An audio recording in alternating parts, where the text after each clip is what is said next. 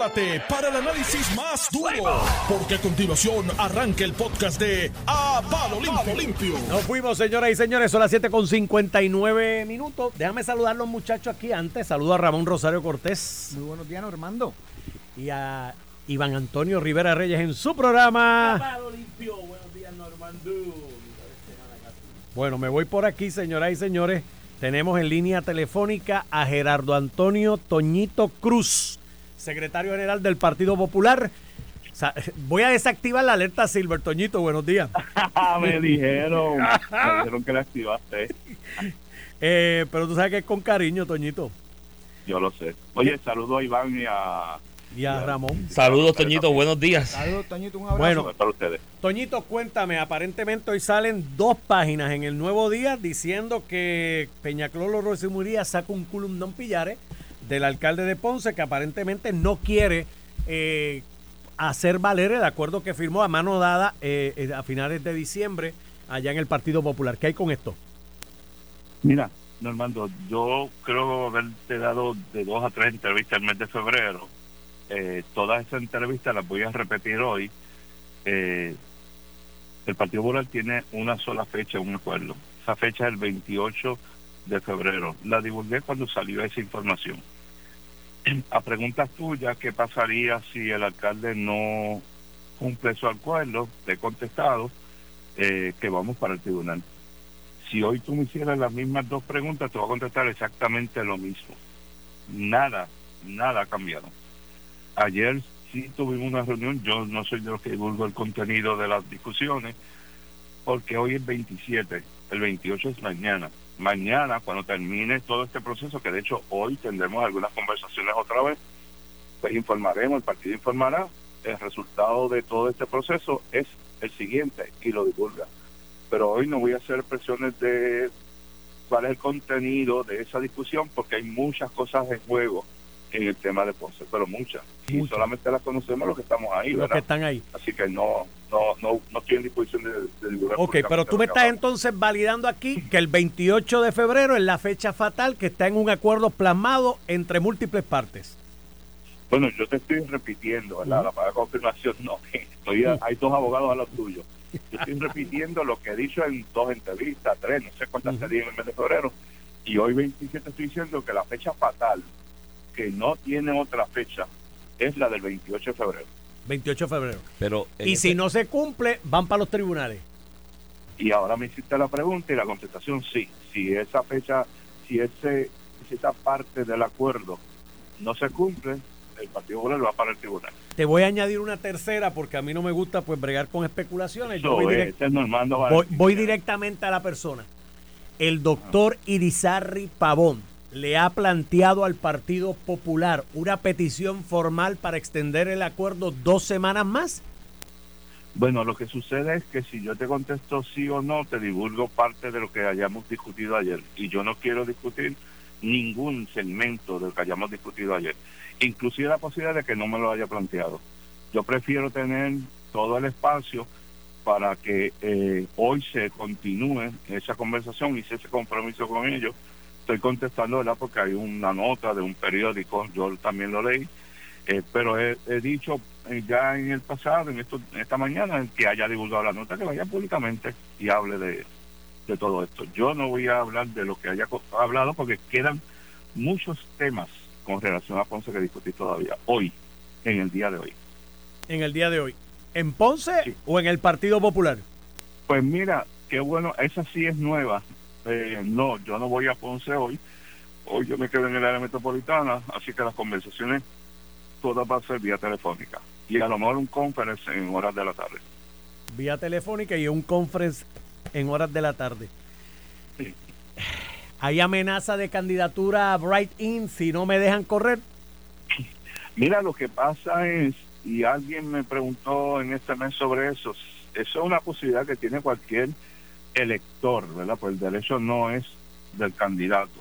El derecho de nominación directa es de un elector que diga, me gusta eh, normalmente una persona responsable, debería ser el, yo, el senador del distrito, el gobernador, el alcalde, y lo voy a escribir en esa, no es de un candidato, es del elector. Así que esa posibilidad ¿verdad? Viendo la experiencia de lo que pasó en Guánica, de lo que pasó con doctor Ricardo Rosselló, es algo que está ahí, latente.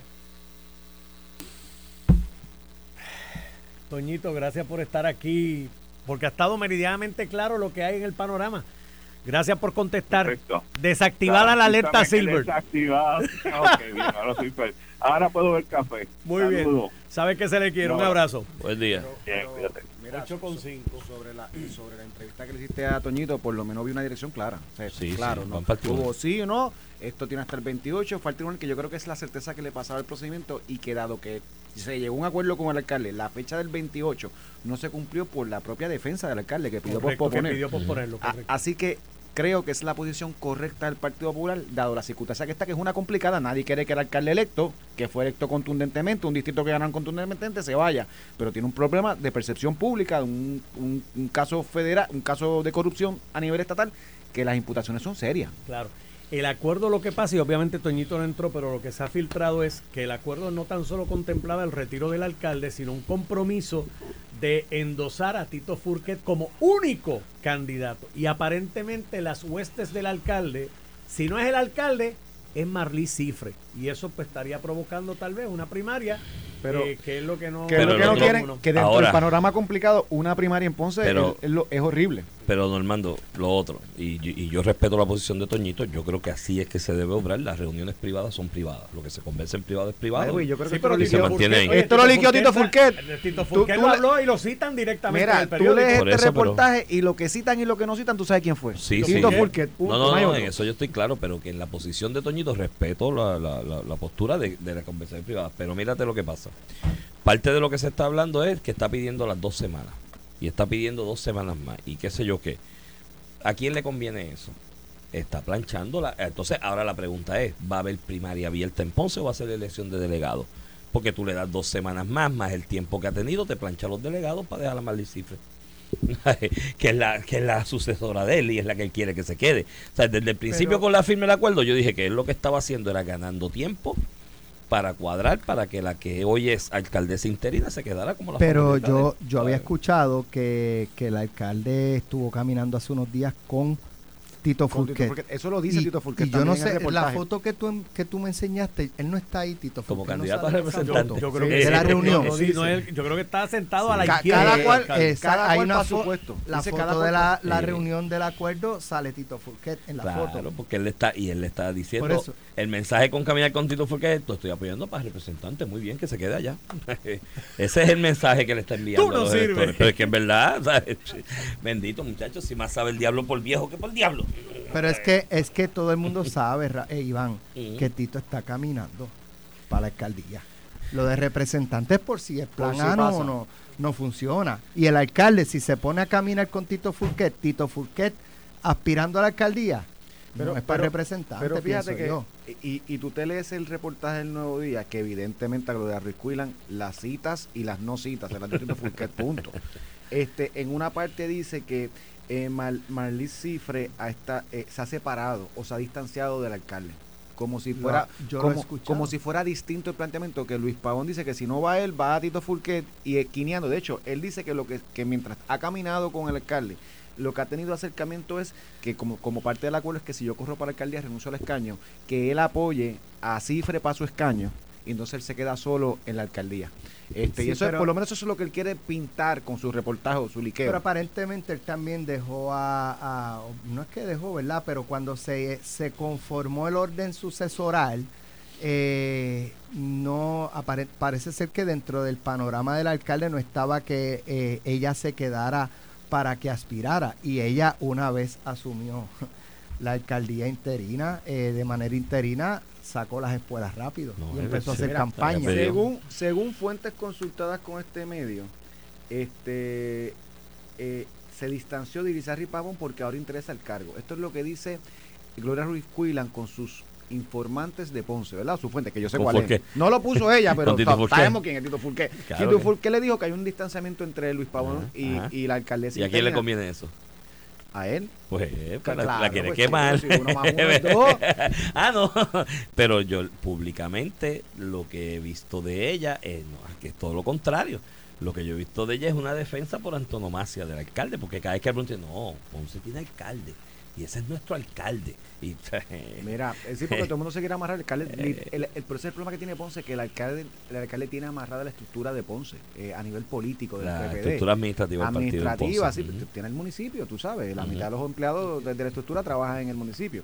Y, y es normal, pero sabes que, que todo el reportaje, y esto es en el, en el panorama de que todavía no se ha dado la vista preliminar porque él pidió suspensión, los cargos que se le imputan son severos, ¿verdad? Utilizar fondos de campaña no reportados para fines personales y de campaña, no los reporta el Contralor, pero después de eso obliga o, o induce a sus empleados a repagarle eh, el préstamo que utilizó para campaña y asuntos personales. Eso es- no es nada distinto con la imputación que se hizo a Data Charboniel, a Nelson del Valle, a Néstor Alonso, nada distinto. Es coger los, sal- lo- los salarios de tus empleados De hecho, me extraña Para que no, esté, que no esté ahí por soborno.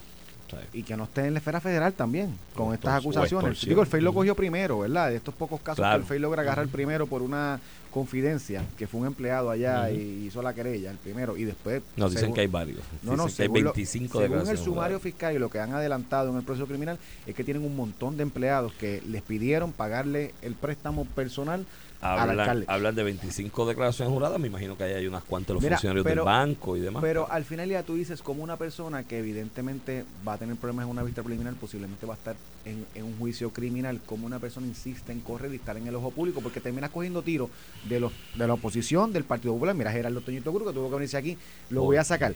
Y Ico Sayasejo, alcalde de, San Ju- de- el exalcalde de Ponce, yo creo que dio, al- de- dio el, el clavo, que dijo que no abandonará la, la candidatura porque él tiene más poder siendo candidato que solo claro. aunque sigue siendo alcalde.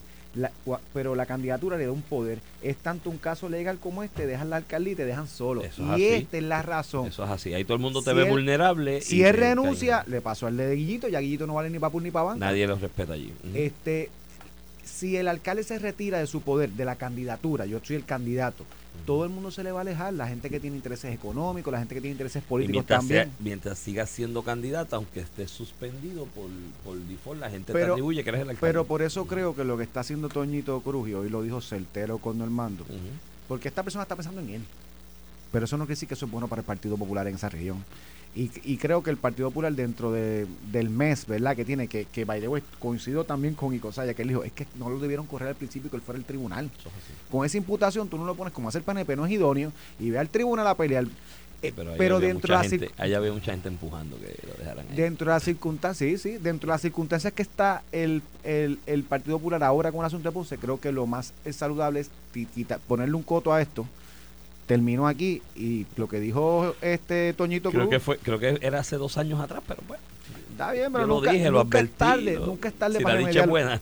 A, a lo que voy es que dentro de las circunstancias que está, creo que la firmeza con la que habló Toñito hubiera sido devastador escuchar a un secretario del partido decir, todos estamos evaluando No, qué no, vamos a pero es hacer. que no hay ¿Me, forma. ¿me de entiendes? no, creo no, creo que es lo correcto. Pero es que no hay forma de decir eso si dices eso. Y Mira, the way, y Toñito nunca ha dado espacio a margen. Tal vez un poco Jesús Manuel es el que no ha querido contestar las preguntas específicas, pero Toñito desde el principio ha dicho el acuerdo es el acuerdo. Yo, creo que él, no ha- él, él ha tratado de no dar un, un espacio a margen porque al final él es un problema complicado para el PPD y para la presidencia eh, de Jesús Manuel. Pero ahí, pues, hace do- dos años y un chispito más, yo dije aquí, lo dije en una columna, mi hermano, con lo que suena y con lo que se comenta allí, antes que saliera y estuviera lo del FE y demás, la cantidad de empleados que se citaba que estaban eh, colaborando, por lo menos yendo a distintas instancias gubernamentales a, a prestar declaración bajo juramento sobre ese patrón que para mí, vuelvo y te repito, es extorsión, porque yo soy el alcalde, te pago el salario y te doy la libreta para que me pagues el préstamo personal.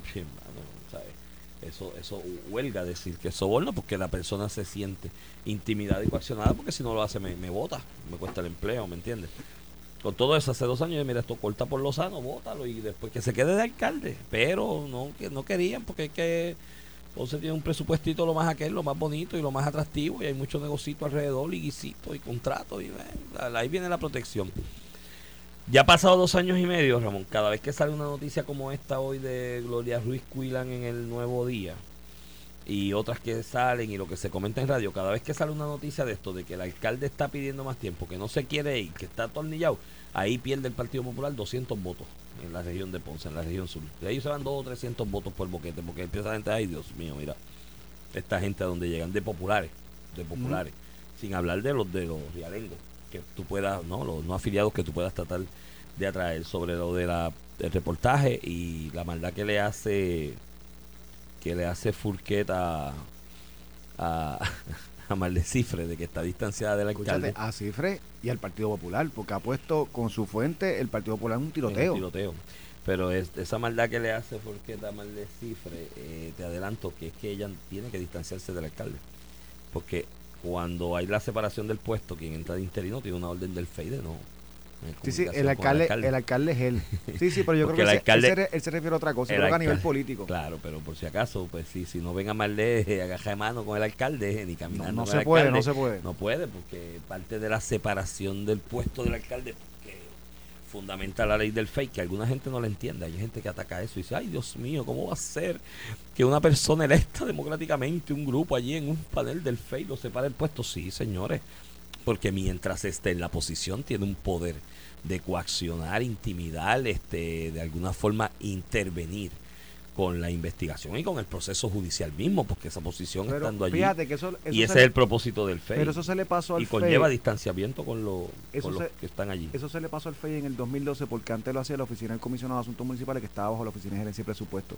Y solamente va limitado a los alcaldes, Iván. Porque el gobernador si está acusado, el FEI no lo puede remover.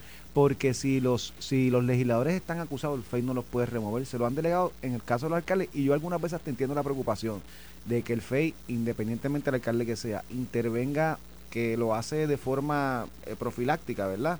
Para evitar el conflicto de interés en lo que se ve el caso, pero terminas quitándole un alcalde electo que probablemente, que posiblemente eh, eh, sale eh, no culpable de los Pero cargos, esa, ¿sabes? Esa Ese- es, esa es la pos- esa es una de las posturas en la controversia. Yo la, la respeto, la he analizado, la he pensado y creo que al final del camino la menos mala es la que está aprobada en la ley. En el caso del gobernador yo creo que no se incluyó en la ley porque era quien la iba a firmar en su momento. Si tú le ponías eso a un gobernador en el proyecto de ley que aprobaba, no te lo iba a firmar. Porque te iba a decir, adiós, cara, voy a darle yo autoridad para que el FEI me, me separe del puesto pero creo que eh, dentro de la de lo que es la figura del FEI, del fiscal especial independiente, y el alcance que tiene, yo creo que es correcta la determinación. Claro, lo que no veo en la ley es una lista de criterios, ¿no? Que se deban cumplir o evaluar y balancear a la hora de tomar la de suspender determinación. al alcalde porque, de suspender al porque alcalde. evidentemente si sale convicto, eso es fácil, te Por va. eso, pero, pero pro- pero provisionalmente- provisionalmente en lo que se ve el caso, Yo, yo creo que sí, que la suspensión procede por lo que te acabo de decir de la interferencia con testigos, el mismo proceso, qué sé yo, estando en la posición, eh, eh, tiene N número de probabilidades, ¿me entiendes? De cosas, de cómo intervenir. Eh, ahora, lo que sí creo que la ley no tiene, que debería mejorarse, es que haya unos criterios, ¿no? Eh, de acuerdo al tipo de delito, de acuerdo al tipo de, de- de imputación, ¿me entiendes?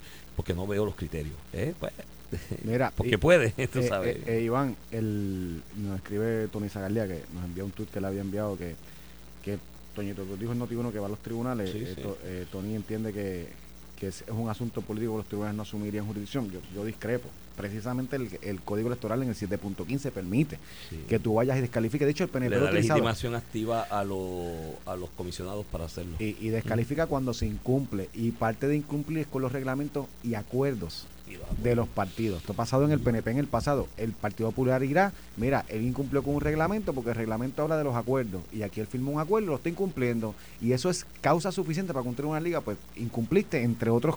En- de hecho, todas las descalificaciones del PNP, yo, yo he visto, yo creo Ah, que casi todas. que- Todas tienen que ver con incumplimiento de un reglamento del PNP, no tiene que ver nada con la ley, es que incumpliste, mira, tan así como incumpliste con ser el candidato idóneo.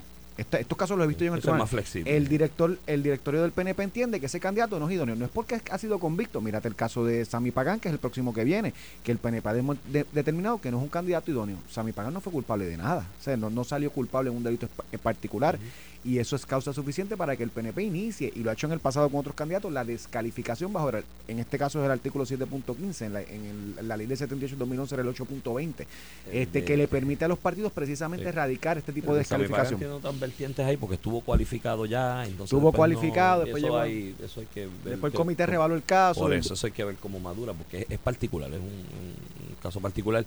Pero la realidad es que sí, que el standing lo, lo provee la, la misma ley, porque ese 7.15 que lo han usado en el le pasado. da, le da el standing. Ese proceso es bajo el- la sección, el capítulo 13. El capítulo 13 de la legitimación activa a los comisionados para, para llevar a cabo ese, ese, ese tipo de acción. Pero mira, a la larga vamos a ver lo que pasa. Creo que es una situación bien complicada. Sigue todos los días, según esto, sigue estirándose el chicle y discutiéndose públicamente, haciéndole daño a las posibilidades del PPD en, el área azul completa, en ese distrito. Acuérdate que aquí más allá de la alcaldía, que bueno, no es poca cosa una alcaldía como la de Ponce, incluso la propia gobernación, para el PPD es vital la obtener mayoría en la legislatura en esta en esta en esta elección que viene y como yo te he analizado aquí porque a razón del pleito de la descalificación de los candidatos por lo de los endosos alguna gente ha especulado que si a qué partido le conviene que a cuál no que no le conviene al PPD yo me remito a lo que he dicho anteriormente sobre ese, ese planteamiento tal vez en alguno en el momento en que el PPD decidió a reducir su cantidad de candidatos por acumulación en ambos cuerpos a cuatro, automáticamente reconoció un- una, una decisión que se toma porque es una base electoral más, más, más pequeña, ¿no? más, más, más, más- menos, menos holgada que la del PNP. Automáticamente con esa decisión se reconoció que las posibilidades del PP de poder tener mayoría en alguno de los dos cuerpos legislativos está estrictamente relacionada con la con el papel y el desempeño que hagan en los distritos. Tienen que ganar más distritos o por lo menos meter más gente por distrito, por lo menos por lo menos 10 tienen que meter por de senadores de distrito, aunque sea spliteando distritos. Y situaciones como la de Ponce, peleas como las que hay en Arecibo, pues ponen en precario esa situación y si yo fuese presidente del PPD o estuviese en la estructura administrativa del PPD, ya yo estaría diciendo cuáles de estos senadores de distrito, que voy a tener 16 ¿no? en, su momento cuando pase la primaria, cuáles son los 10 que yo voy a invertir económicamente, en logística y en apoyo para que entren. Pero, pero eso soy yo, que yo lo haría así, este, cada cual lo, lo, hará como, como entienda necesario y que le conviene. Mira, este, hoy hay algo de Arecibo, que no había agua y un reportaje aquí de Noti1. Inicialmente vi que le estaban echando la culpa al alcalde y yo de momento digo, pero eso es acueducto, ¿no? Porque eh, si no hay agua y no llega el agua potable, la culpa es de acueducto, que es el que administra el contador, el- la tubería y la fuente de abastecimiento de esa agua, pero tengo que aguantar y tengo que aclarar, y yo creo que es algo que debe profundizarse eh, sobre ese tema, eh, es que aparentemente, por las expresiones del caballero que entrevistaron aquí en Noti1, el agua es comunitaria, no necesariamente de acueductos. Hay comunidades en el país que hincan su pozo, buscan los permisos, la- las aprobaciones Y- de y- la y EPA, de salud. también en Puerto Rico que tienen sus pozos. Y hay comunidades que lo hacen, buscan todos los permisos, entonces la comunidad nombra una junta, un administrador del agua potable que se distribuye y la tubería y los contadores pertenecen a la comunidad como tal.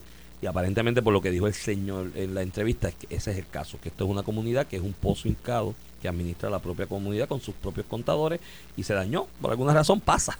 Muchas veces lo que se cobra de agua, porque la idea a veces en estas comunidades es o que no llegaba el agua originalmente de acueducto, o lo hacen para que sea más barata. ¿no? La- muchas Porque- empresas en Puerto Rico tienen sus pozos porque Sí, sale mucho más económico. Mucho más económico. Entonces, pues muchas veces la las comunidades hacen eso para que les salga mu- más barato y pues con, con, con el agravante de que no recaban lo suficiente para cuando haya averías mayores en el sistema de bombeo poder repararlas rápido. Este, y aparentemente eso es lo que está pasando en Arecibo y ahí entendí porque hablan del alcalde que no ha ido a llevarles agua. Eh, vuelvo y te repito, un sistema autónomo, ojalá más comunidades se movieran en esa dirección, creo que es beneficioso. Pero eh, sí, cuando pasa eso, los alcaldes de ordinario son los que dan la cara. Sí, sí, con de primera intención con sus camiones de agua. de y- emergencia y su- municipal, usualmente emergencia municipal, sus oasis. Así que el alcalde de Arecibo, mira, tiene una comunidad ahí que parece que lleva una Que semanita se- ya pasando el. Que se dé la vueltita por allí. Sí, sí, porque oye, es complicado estar sin agua. Yo recuerdo en el barrio El Verde Comerío, mira, el agua no se iba, venía de vez en cuando, por la madrugada. Y allí se pudo hacer muchas cosas a nivel comunitario, eh, porque la gente se unió por el problema del agua. O sea, era una cosa grave. Y cuando y uno... grave porque tú tienes una, una represa allá al lado, ¿verdad? Y tú, Sí, pero el barrio Verde es más distancia. No, pero agua había de más. O sea, allí hay, de hecho, un montón de manantiales. Allí no hay que darle ni tratamiento de ese de cloro al agua, es de manantial. Lo que pasa es que el sistema de bombeo no tenía la suficiente capacidad de acopio. ya, ya, ya. Entonces se perdía. Eh, entonces, pues nada, cuando se empezó las comunidades especiales, yo recuerdo que yo, yo convocaba reunión comunitaria, iban 600 personas. El Porque tema del te- agua. sí, porque era el tema principal. Se resolvió el tema del agua y ya la gente iba menos. porque bien. era lo más que movía. Pero ayudó a que para los efectos de los políticos y la gente que administraba, me acuerdo que ahí estuvo ondeo. La gente que administraba decían, diablo, hay que bregar con esta gente porque meten ahí 500, Mira. 600 personas en una reunión. Iván, y con eso vamos a la pausa. Cuando regresemos, quiero tocar el tema de la encuesta de Atlas Sí. y el tema de los ferries. Y la entrevista de Ángel Mato que me dejó. Sí, tengo ahí, de hecho, la- el amigo John, John, John Mott, Mott, que que es la- sabe mucha quiebra, que es la me- autoridad en esto. me señala una sección y es verdad. no, no, razón. y, y otras cosas que te quiero enseñar incluso en la Sí, entrevista, el tema. porque cuando se cogen estos temas, Y quiero en la misma políticos, es- es quiero hablar en la misma dirección del tema de las cámaras de seguridad, que veo mucha gente desgarrándose las vestiduras al respecto. Y ahí hay unas cositas que hay bastante demagogia al respecto y, y- y yo creo que debemos tocarlo. vamos a la pausa y regresamos con ese tema. Estás escuchando el podcast de A Palo Limpio de Noti1630.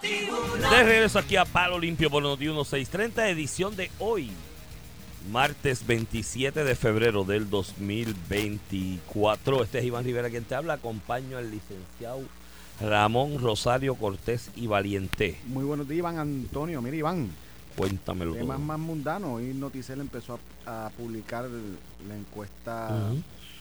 Eh, de Atlas Intel. este Y básicamente, eh, más o menos lo que ocurrió en la pasada eh, encuesta, cuando comienzan con la cuestión de desaprobación del, del gobierno, aprobación o desaprobación. El 67% dijo que desaprueba la forma en que Pierluisi está conduciendo el gobierno versus 26.4% que dice que lo aprueba. Cuando se pregunta cómo evalúa el desempeño del gobernador, 53% dice que es muy malo y 44% dice que es bueno, muy bueno o regular. Este, a nivel económico, sus mejores atractivos es el área de turismo y desarrollo económico, los peores que califican la gestión del gobierno en general, eh, la salud, la lucha contra la delincuencia y el narcotráfico y la resolución del estatus. Este, la, corrupción, al igual que la otra vez, sigue siendo el tema principal marcado eh, por los electores.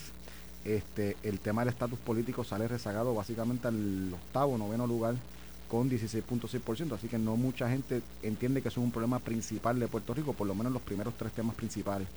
Este, cuando se le pregunta, yo creo que el, el- el elemento que un poco beneficia a la administración, cuando se le pregunta sobre la situación familiar, económica familiar, este, de un 33% que decía que era buena y 13% que decía que era regular, subió a un 50 y- eh, y un 54% que era mala en esta encuesta, unos meses después de las de octubre, eh, afirma que 42% piensa que es buena este, su relación de familia, ¿verdad? Cuando tú preguntas cómo está la situación familiar tuya, económica, y 46% solo los que piensan que la situación es, es mala, lo que pues, eh, es un indicativo eh, positivo para el gobernador. Eh, sobre Luma me impresionó mucho, porque aquí se habla mucho de Luma, y yo, yo hablaba un poquito de, de lo que es la discusión pública versus la opinión pública. Si uno escucha radio, pues Luma es lo, Luma y Genera es lo más malo del mundo. Si uno va a los números de la gente en la calle, pues realmente no es un problema que te identifican el sistema de Luma. No porque Luma sean los más grandes del mundo, sino porque lo que teníamos era pésimo. Y la encuesta básicamente lo refleja. El 52.3% dicen que Luma y Genera eh, son muy malos o malos, mientras el 47.3% lo evalúa como regular, bueno o muy bueno. Así que la mitad de la población básicamente le da buenas eh, clasificaciones. Este, cuando se le pregunta a la, a la población que qué quieren hacer con el sistema eléctrico y 53.8% la mayoría de la, pobla- de la población opina que el sistema eléctrico debe recaer en manos privadas, ya sea a través de Luma y Genera o otro eh, proveedor. Dentro de las soluciones, la más que sacó votos fue la de Luma y Genera, 27.5%, y solamente uno de cada cinco electores dijo que Luma debe volver a manos del gobierno. Y para que tú veas cómo la discusión pública y la opinión pública eh, no es lo mismo. Esto, si tú escuchas las emisoras de radio, esto hay que devolverlo a la UTIEL, a- al gobierno, y olvídate de Luma, la privatización y todo eso. Y en lo que es la cómo se identifica políticamente el electorado, en Puerto Rico 33.5% dijo que se, se consideraba de derecha, ¿verdad? Que esta discusión en Puerto Rico no se da mucho, pero a nivel de los Estados Unidos y el resto de Estados Unidos y América Latina se da mucho lo que es la izquierda y derecha. Yo creo que un poco es la base de la discusión. y lo política. hemos y lo hemos insertado un poco nosotros en este tema de cómo las derechas y la izquierda se comportan, el sector más conservador, el sector más liberal. Ahí nos eh, toca algo. En de- estos tres años nos toca algo. Hemos hecho eso. algo. Centro dice que es 32.1, o sea que la mayor la mayoría de las personas que se identificaron con izquierda o derecha fue con derecha, después centro, izquierda solamente 8.7%. Digo, hay un por ciento demasiado alto que no sabe. que es obvio. 25.7% que no sabe. Y eso es porque la discusión en Puerto Rico de No izquierda y lo- derecha no no, está arraigada. a Nuestro, nosotros si preguntamos eh, Estado Libre Asociado, Estadidad o Independencia, ese tema está arraigado y todo el mundo, o casi todo el mundo, te va a contestar alguna de las fórmulas. Este tema no, porque nos queda mucho camino por recorrer en la educación de lo que, quiere- que la gente decida si quiere ser centro, derecha, centro, derecha, de la Es izquierda, lo que sea el sistema educativo. pero que conozcan eh, lo que son los diferentes espectros políticos, porque al final esa es la discusión a nivel del mundo, de los sistemas políticos. Y no, y tiene impacto en Puerto Rico, porque aquí teníamos la cabeza escondida debajo de la tierra como el avestruz, cuando aquí hay influencia directa de las batallas que hay entre izquierdas y derechas en el mundo, porque hay gente que invierte aquí para de- adelantar sus discursos de izquierda con las mismas estrategias, los mismos talking points, las mismas eh, iniciativas que usan en otras partes del mundo. Por ejemplo, eh, esta de, de ahora que lo criticamos aquí el viernes y mucha gente me llamó el viernes y me dijo, mano, tienes toda la razón del mundo, está brutal lo que quieren hacer,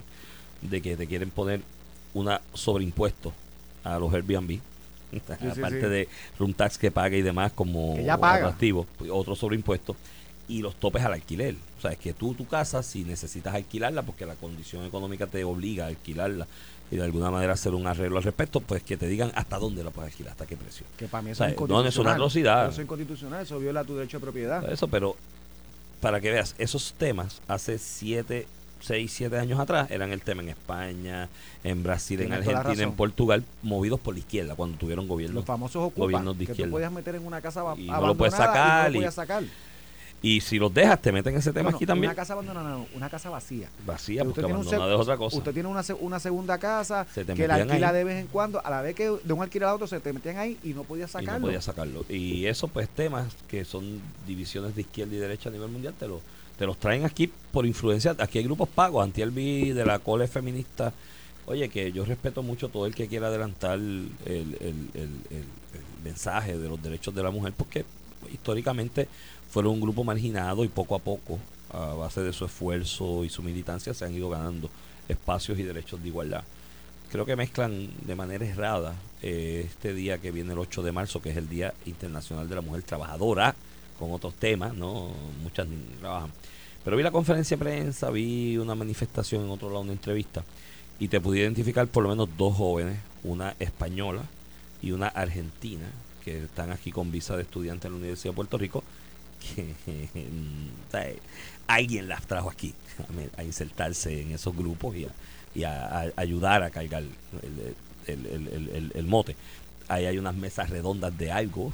Cada vez que tú veas una mesa redonda de qué sé yo qué nombre, ojo, de dónde se financia toda esa actividad y demás. Y es parte de la división de izquierda y derecha.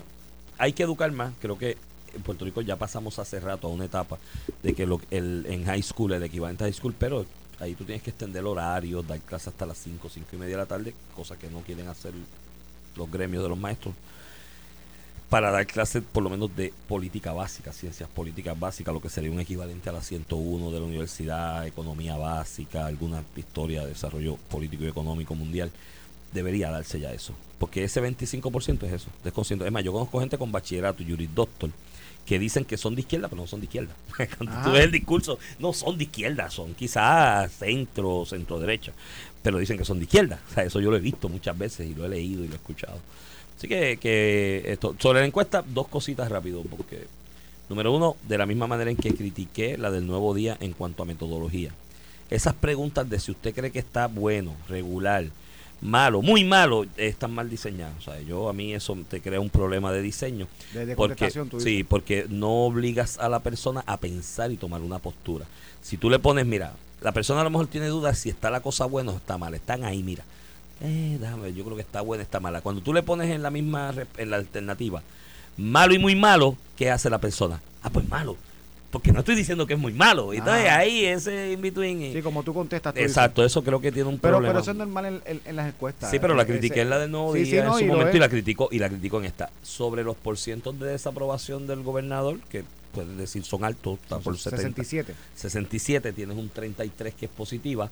Te demuestra algo que yo creo que es importante para efectos del Camper Luis y en este análisis de cara a la primaria y la elección general, más importante aún, ¿no? Yo creo que la primaria está diseñado, leído ya. Eso refleja que en general, a nivel de Puerto Rico, Pedro Pierluisi mantiene prácticamente intacto el mismo apoyo electoral que tuvo en el 2020. 33%. Ah, por ahí.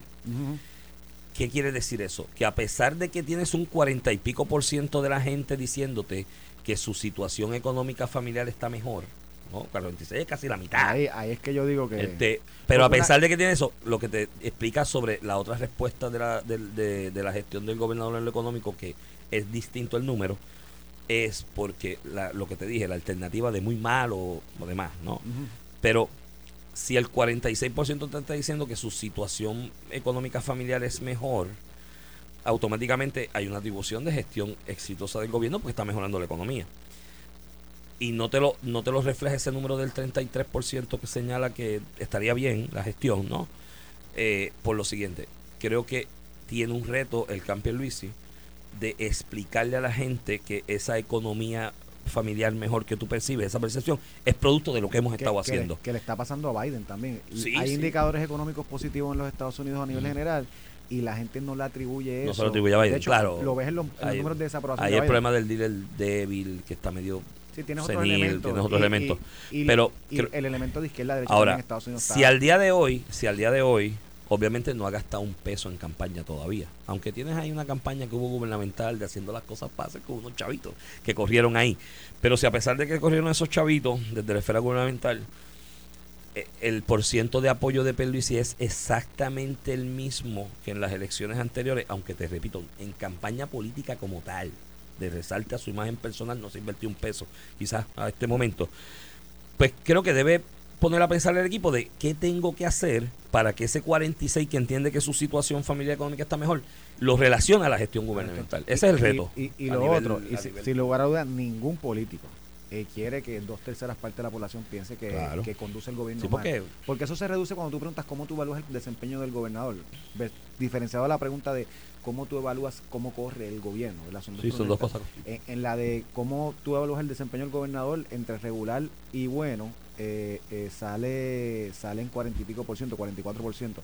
Pe- Pero lo que voy es, nadie en la política, aunque ha sido normal en los pasados, por la- especialmente en Puerto Rico, tener niveles de desaprobación eh, altos eh, eh, a nivel gubernamental, este verá hoy que unos brincan porque la cuesta es mala de Pedro Pierluisi, otros eh, la aplaudirán, Sí, sí. este, y estas encuestas son retratos. Este, es importante verlo y tú no puedes validar una encuesta solamente eh, cuando piensas que te beneficia, ¿verdad? Claro, Este, no, pues, y hay gente que le está aplaudiendo Claro, que si el, el resultado hubiera sido a nivel de competencia con, comparándolo con otro candidato es, favorable, entonces dice, no, ahora no sirve no ahorita. Sí, sí. Y mira, y, esto es una encuesta de 2.200 encuestados. Ahí está la- el muestreo incluso que, que cogieron distribuido geográficamente por todos los municipios No, de y, Puerto y Rico. muy bien que lo han hecho por ocho distritos, porque a la, la realidad es que en Puerto Rico, por fías constitucional y así desde la ley Jones del 17, Puerto Rico, mira, el bipartidismo viene por eso, se dividió el país en ocho regiones, tú sabes. para, la, tú- para que la Asamblea Legislativa fueran dos partidos. Fueran dos lugar- nada más. En lugar de muchos Ese partidos. es el que- bipartidismo, por que, eso es, que es que- que es bipartidista. un calco de lo que es el sistema a nivel federal. eh, Claro, los estados. allá se justifica porque es un sistema federal y cada estado debe tener su representación. Acá, pues, la diferencia entre Cabo Rojo y San Juan es que allá le dicen pastelillo a la empanadilla y acá empanadilla al pastelillo. Y los del área le dicen ficha al vellón, qué Allá, sé yo. allá, el problema, el problema es que allí no diferencian entre empanadillas. Para ellos No, allá empan- todo es eh, empanadilla. Todo es empanadilla. Allá todo es empanadilla. Nosotros tenemos a Ferdi. La chuleta frita es empanadilla de, de, de carne. Ferdi le dice chuleta frita de carne. Después empanadilla frita de carne. Todo es empanadilla y es una cuestión de, del léxico. Mira, en otros temas, eh, eh, hoy es tema de, eh, durante el día de ayer salió público que el- la entidad, eh, que es el holding, ¿verdad? la entidad matriz de la entidad que se le dio la privatización de, de, los, de las lanchas, el servicio de lanchas, tanto de Cataño como el de Ceiba, a Vieques y Culebra. Este, la entidad matriz, que no es la entidad que opera en Puerto Rico, con la que tiene contrato Puerto Rico, la entidad a la cual está afiliada se declaró en quiebra en el capítulo de reorganización, que no es otra cosa, cosa que reestructurar la deuda que tú tienes contra los acreedores. Eso no quiere decir que dejas de operar. Entonces, pues, hoy un poco Ángel Mato ha cogido ese tema para decir que eso debe venir, debe volver a las manos del gobierno, mi hermano. A las manos del gobierno. Y, y los rates o, o la evaluación de, los de los mismos usuarios eh, afirman, ¿verdad? Que la lancha sale puntualmente, que ya no tienen los problemas que tenían otras, están adquiriendo la lancha. O sea, el servicio ha mejorado grandemente. Tienes zonas de oportunidad aún. de Como siempre, pero una zona de oportunidad no puede ser devolverlo para, para el gobierno que lo ha administrado, ¿cuántos años? Iban décadas. y no sirve, punto. Que los dañaban Entonces, ellos mismos. eh, Mira, dañaban ellos mismos las lanchas trabajar. Pues, pues, a nivel Solo esta- hace esta- todo el mundo allí. estaba en esos casos, había en esos casos también. Mucho. A nivel, demasiado. a nivel político sería una locura, ¿verdad? Y de hecho, tú eh, escuchaste a Johnny Méndez, que está hasta con Jennifer González, no es que, que es el más aliado del gobernador, pero hasta Johnny Méndez reconocer que los residentes de Vieques y Culebras están contentos Yo con el servicio y cómo yo ha cambiado. Yo veo a Johnny medio quitado ahí. Suavecito, ¿verdad? No, no tiene, pero pues, eh, eh, y, Bueno, eh, y es el portador de minoría. Pero, anyway, En el campipo hay unos también que Más están suavecito, más suavecito. que, Pues, están- siempre que dicen, la- dicen, yo creo que debo estar con él porque va a ganar, pero ¿y si, si, si Sí, Jennifer sí, sí, no. Mejor me quedo callado. Mejor me siempre, quedo pasa, callado. siempre pasa en las campañas. Pues, Johnny Méndez hoy, hoy básicamente, a- hoy ayer lo escuché eh, básicamente expresar que lo- los residentes que él representa en su distrito están contentos con el sistema porque las lanchas están puntuales, porque no fallan, porque se están adquiriendo lanchas nuevas. Entonces la solución de Ángel Matos es volver a, a- a que el gobierno la administre con la unión del gobierno y los rebuses que pasaron por décadas. Y, y eso es la parte política, ¿verdad? Que sería una barbaridad. Pero además la parte jurídica, y John Mott, que de estos temas de quiebra eh, se ha Sabe. especializado, eh, básicamente recuerda que es correcto. Bajo la ley de quiebra hay una protección. La sección que- 365 de quiebra Cuando alguien se declara quebrado, by the way, que después tienes de que eso- cumplir los contratos. y no O sea, es, no el que se está declarando quebrado no es la entidad con la que nosotros tenemos contratos, para No, empezar. sí. Pero aún si fuera esa entidad que está eh, contratando, le hay una protección de que cuando tú te declaras en quiebra, tú no le puedes quitar los contratos. Entonces, eh, Ángel Mato, con que un poco con la diatriba esta política partista de desinformación, que es la que a mí un poco me molesta, dice, eh, tú sabes lo que ellos van a hacer, van a cancelar la- lo- los viajes de 11 a 1 de la tarde porque no son los más vistos. Chicos, no digas eso porque no es así. Primero, tienen una obligación. Si ellos llegaran a hacer eso en quiebra o no, es incumplimiento de contrato, como si lo hubieran hecho sin la quiebra. Tiene unas penalidades. Este, tiene unas penalidades. Y además lo que tú puedes limpiarte en quiebra no son obligaciones contractuales de lo que tú tienes que hacer. Es la deuda. Es la deuda de acreedores y esa gente con nosotros no tiene deuda ninguna. De que- hecho, nosotros tenemos deuda con ellos por los servicios que prestan. Lo que nos señaló, lo que nos señaló John Mott es lo correcto. La sección 365 prohíbe quien cumpla los contratos, porque si incumple los contratos afecta el derecho Eh, del acreedor. y el ingreso que tiene y la el ingreso entidad, que tiene, o sea, por es eso una para, locura. para el acreedor en ese aspecto, pues sí, Ángel Matos comparó que si Sears con Cayman, que cuando Sears se fue a pico, después los Cayman aquí cerraron. Ahí es distinto porque cuando Sears adquiere Cayman, lo adquiere en un proceso de reorganización de capítulo 11. O sea, ya estaba en quiebra cuando lo cogió acá, no, acá la entidad subsidiaria acá no no se ha planteado que tenga problemas económicos mayores, es la matriz y es una quiebra estratégica. Eso se hace mucho a nivel de multinacionales, que la matriz hace una quiebra estratégica por otros pleitos que tenga, por otras situaciones. Y se reorganiza, pero sus subsidiarias continúan felices y coliando por ahí. Mira, Esto fue el podcast de A, A- Palo Limpio de Noti1630. Dale play a tu podcast favorito a través de Apple Podcasts, Spotify, Google Podcasts, Stitcher y notiuno.com.